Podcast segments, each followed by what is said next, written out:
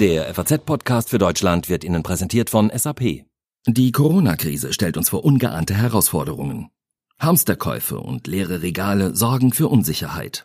Damit Lieferketten lückenlos bleiben, bietet SAP einen offenen und kostenlosen Zugang zu SAP Ariba Discovery. So kann jeder Käufer seinen Einkaufsbedarf posten und jeder Lieferant darauf reagieren. Mehr unter sap.de.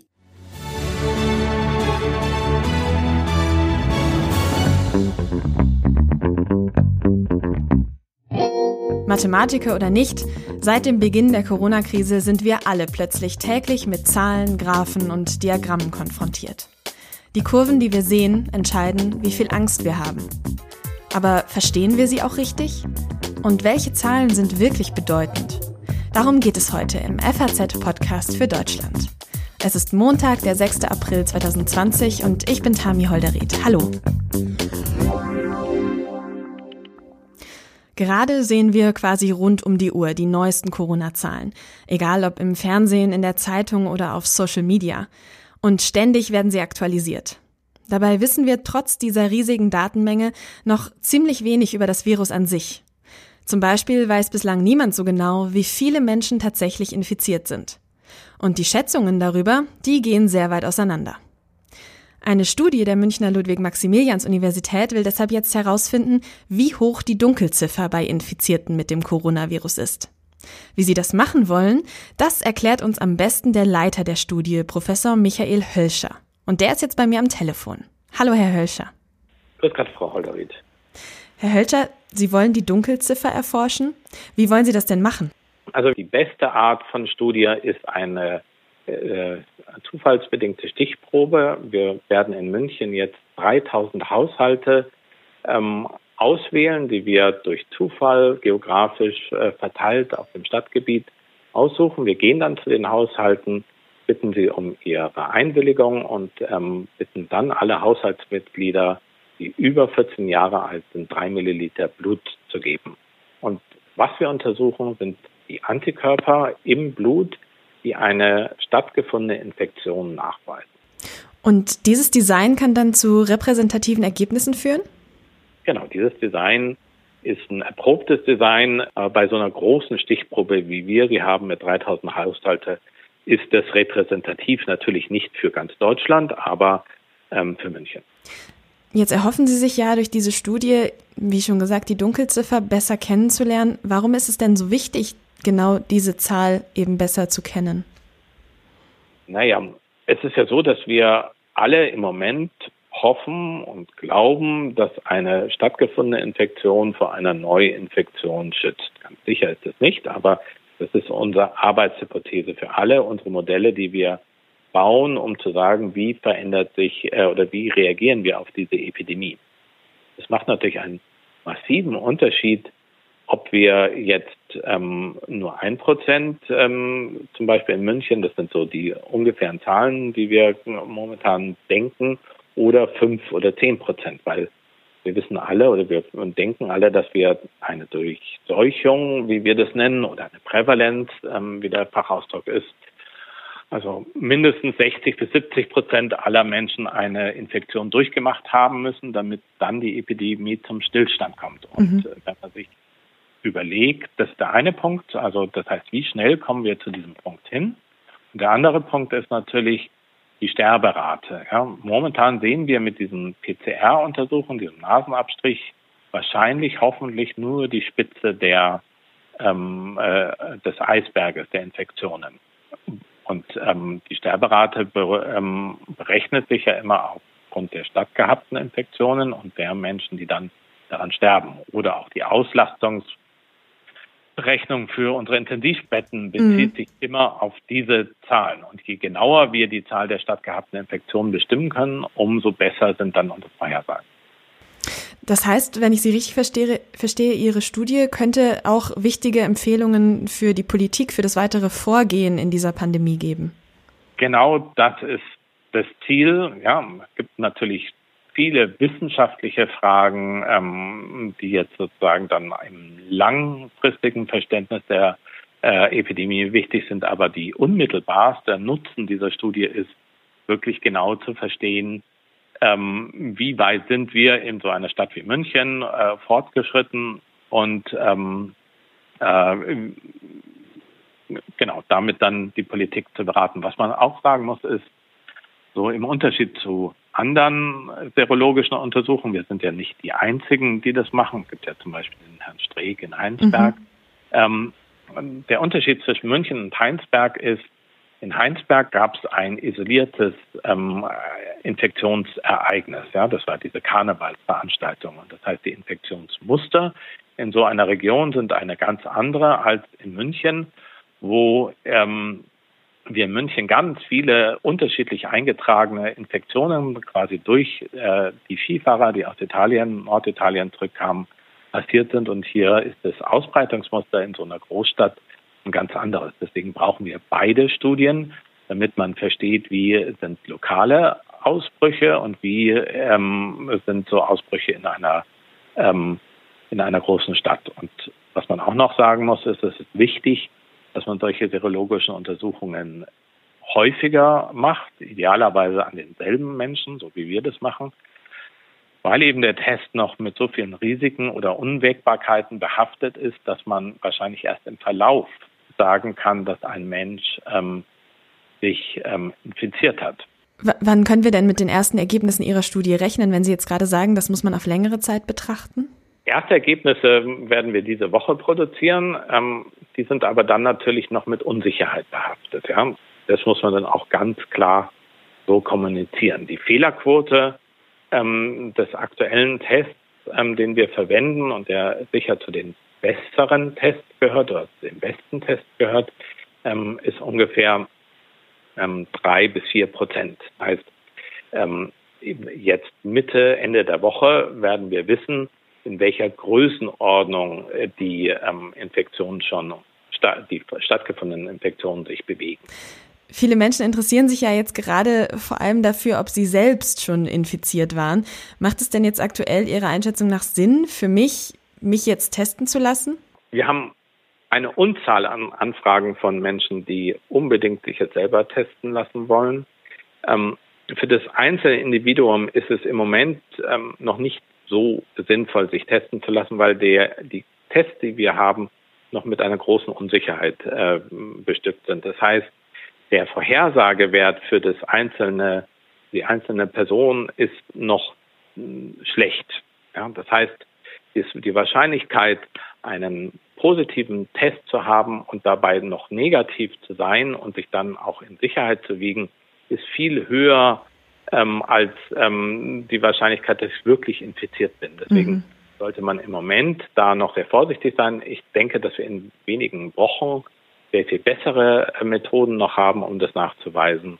Ähm, und deswegen würde ich im Moment davon abraten. Ähm, wenn Sie sagen, in, in einer absehbaren Zeit könnten diese Tests dann genauer sein, gibt es dann aber rein von den Kapazitäten her die Möglichkeit, dass sich alle, die Interesse dran haben, testen lassen? Ich glaube, dass wir da in acht Wochen eine ausreichende Testkapazität haben, dass die Maschinen, die wir dafür brauchen, sind Standardmaschinen, die quasi in jedem größeren Labor zur Verfügung stehen.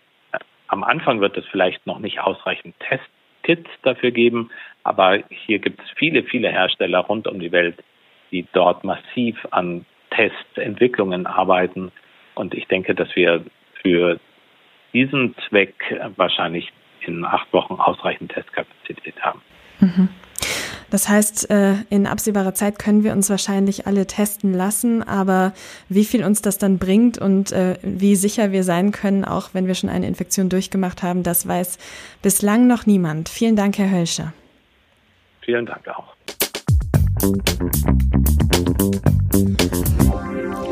Die Dunkelziffer ist natürlich eine sehr wichtige Größe, die es gilt, besser zu erforschen.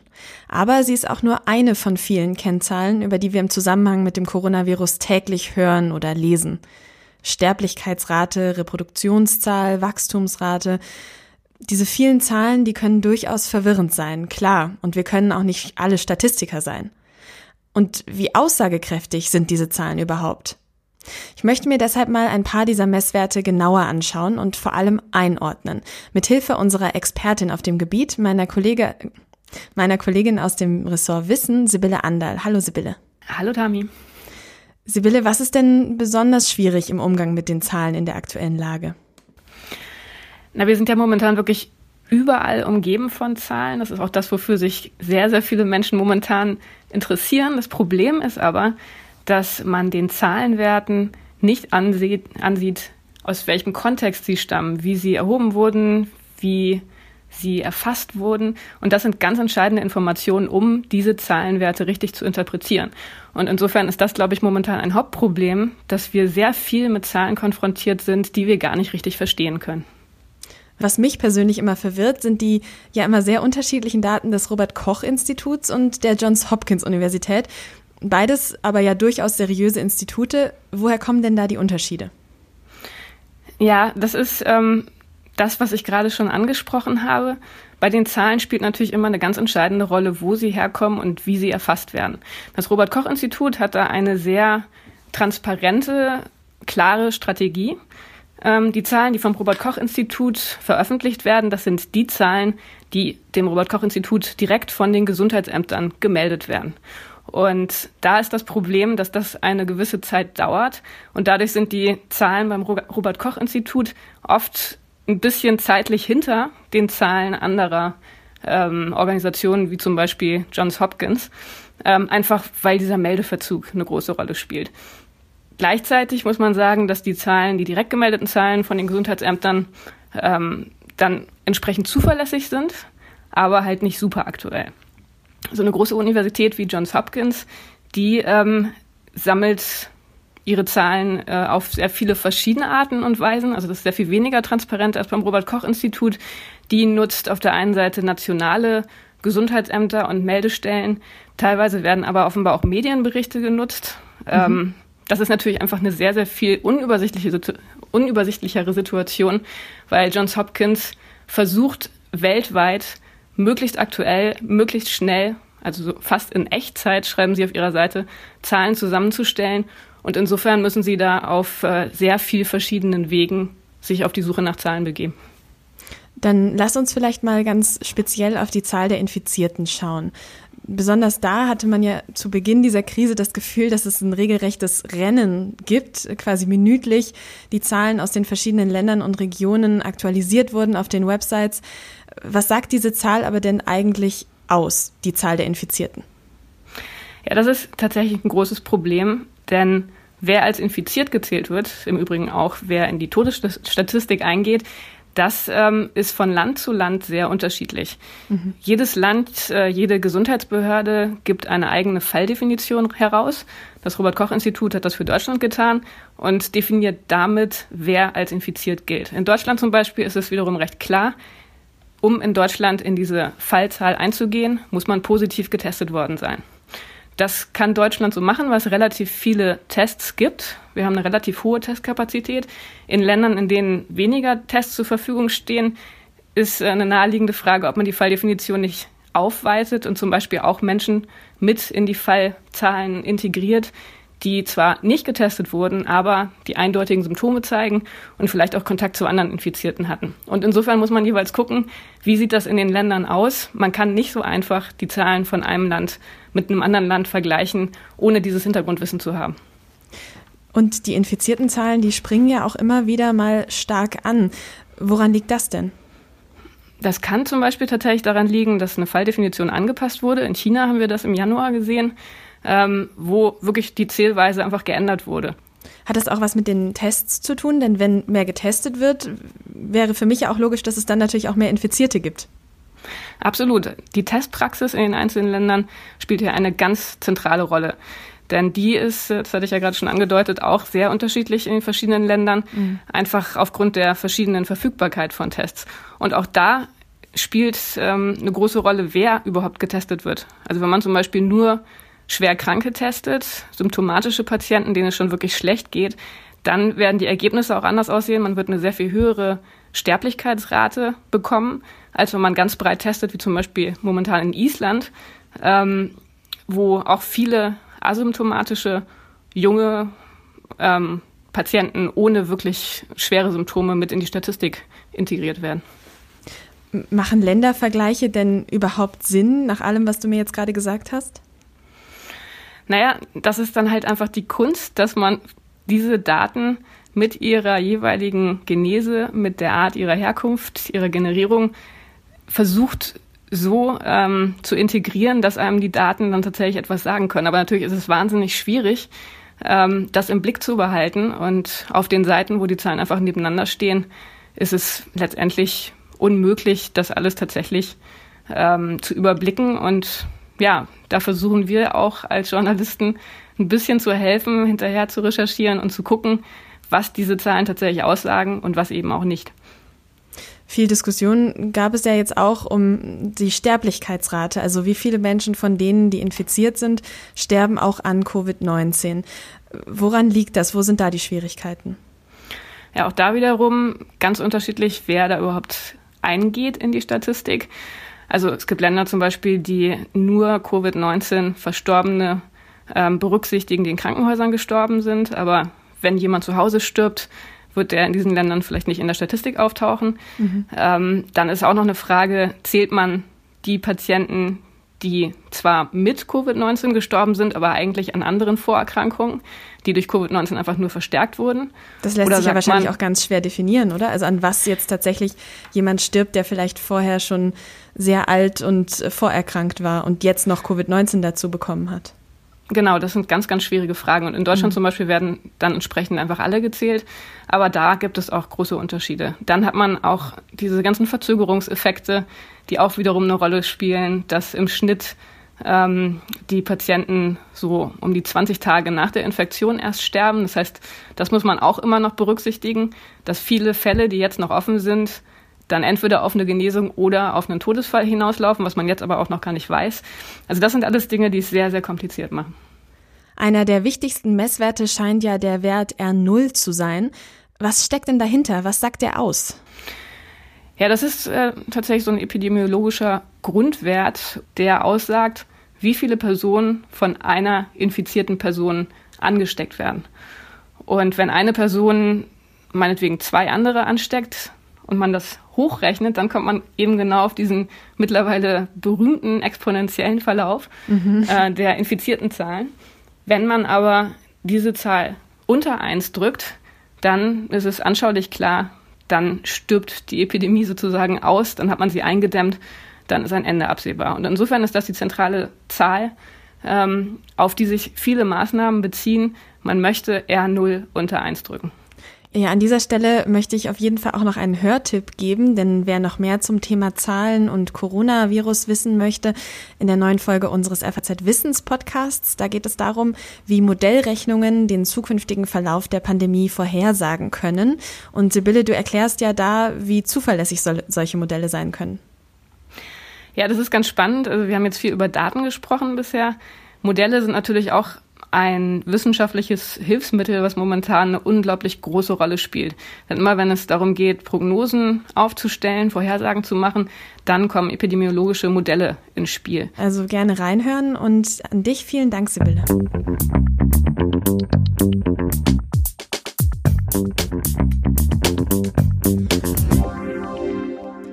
International sind die Zahlen also nur schwer vergleichbar.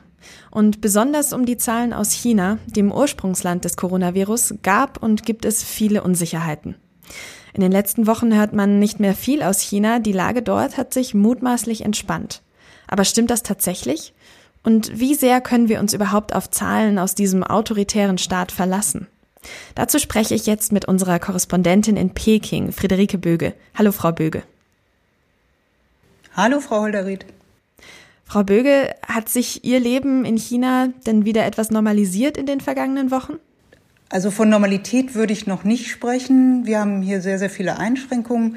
Ich war jetzt bis vor kurzem äh, zwei Wochen in Quarantäne. Das bedeutet, dass wir äh, oder dass ich persönlich meine Wohnung zwei Wochen lang gar nicht verlassen habe.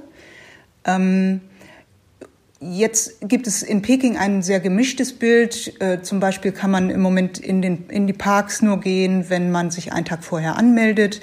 Äh, gestern äh, wollten wir einen Ausflug machen, der musste kurzfristig abgesagt werden. Ähm, sehr, also die Sehenswürdigkeiten sind geschlossen, aber manchmal ähm, hat man Glück und kann ins Restaurant gehen und alles fühlt sich ganz normal an. Also es ist sehr gemischt.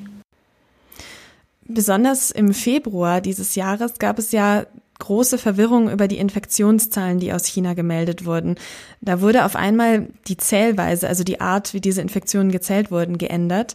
Und plötzlich waren die Zahlen der Infizierten dann doch deutlich niedriger als zuvor. Vielleicht müssen wir da mal noch kurz drüber sprechen. Was hat es denn damit auf sich? Also die Zielweise wurde zweimal geändert. Einmal in einer Weise, dass die Infektionszahlen rapide nach oben gegangen sind. Und eine Woche später wurde diese Änderung wieder zurückgenommen, so dass äh, die Kurve wieder abgeflacht ist. Ähm, die, die Zahlen sind extrem nach oben gegangen in der Provinz Hubei, als man entschieden hat, dass nicht, ähm, nicht mehr allein äh, dieser DNA-Test äh, gilt als Nachweis, dass man sich infiziert hat, sondern auch schon ein ähm, CT-Bild ähm, der Lunge. Ähm, und das hat man, das war durchaus auch nachvollziehbar, äh, dass man das gemacht hat, weil es nicht genügend Testkapazitäten gab. Gleichzeitig war der Zeitpunkt aber schon politisch gewählt. Es war nämlich der Zeitpunkt, wo der Parteichef von Hubei ausgewechselt wurde, so dass der neue Parteichef äh, mit bereinigten Zahlen ins Amt kommen konnte. Also äh, Zahlen, die wahrscheinlich näher an der Wahrheit waren als vorher. Genau deswegen wäre jetzt meine nächste Frage, ob wir uns überhaupt auf die Zahlen aus China verlassen können in diesem Lichte. Man kann sich grundsätzlich überhaupt auf keine Zahl in China verlassen. Das hat ähm, viel mit dem politischen System zu tun. Man muss unterscheiden äh, zwischen der, den Lokalregierungen und der Zentralregierung. Ähm, wenn ich zum Beispiel den Parteichef einer Provinz nehme, der hat ein sehr großes Interesse daran, dass seine Zahlen gut sind, weil seine Beförderung davon abhängt, wie diese Zahlen aussehen. Und deshalb hat er einen großen Anreiz daran, diese Zahlen zu schönen oder zu, zu, zu fälschen. Und das Gleiche gilt auch für die Lokalregierung unter ihm. Und insofern ähm, kann man davon ausgehen, dass wahrscheinlich die Zentralregierung selber nicht genau weiß, wie viele Menschen in China tatsächlich sich mit dem Virus infiziert haben. Wer erhebt denn überhaupt diese Zahlen in China? Das ist die Gesundheitsbehörde auf lokaler Ebene, also äh, die, die Bezirksregierungen äh, geben ihre Zahlen heraus und das wird dann auf der Provinzebene äh, addiert und dann an die Zentralregierung gemeldet und dort fasst die, die Gesundheitsbehörde auf zentraler Ebene das zusammen und verkündet das dann jeden Tag. Wie ist denn Ihre Einschätzung, Empfehlung, wie sollten wir denn also mit den Zahlen aus China umgehen? Man kann die Zahlen nur so nehmen, wie sie sind, äh, weil andere Zahlen haben wir nicht. Ähm, es ist ja so, dass ähm, in China gibt es ja keine freie Presse, die jetzt diese Fragen, äh, diese Zahlen in Frage stellen könnte oder, oder Nachforschungen anstellen könnte, äh, um die richtigen Zahlen zu finden, sondern man kann sie in Zweifel ziehen, äh, man, man kann sich genau anschauen, wie die Zahlen zu, zustande kommen, aber man wird nie ähm, die ganze Wahrheit kennen. Vor diesem Hintergrund muss man auch die aktuellen Zahlen in Zweifel stellen, in Zweifel ziehen, bei denen ja jetzt immer gesagt wird, es gab null äh, neue Infektionen im Land. Also diese, diese Null, mhm. die, die erscheint schon sehr unglaubwürdig. Das ist schon eher eine politische Zahl, eine symbolische Zahl als eine wirkliche Zahl. Vielen Dank für diese Eindrücke aus China, Friederike Böge.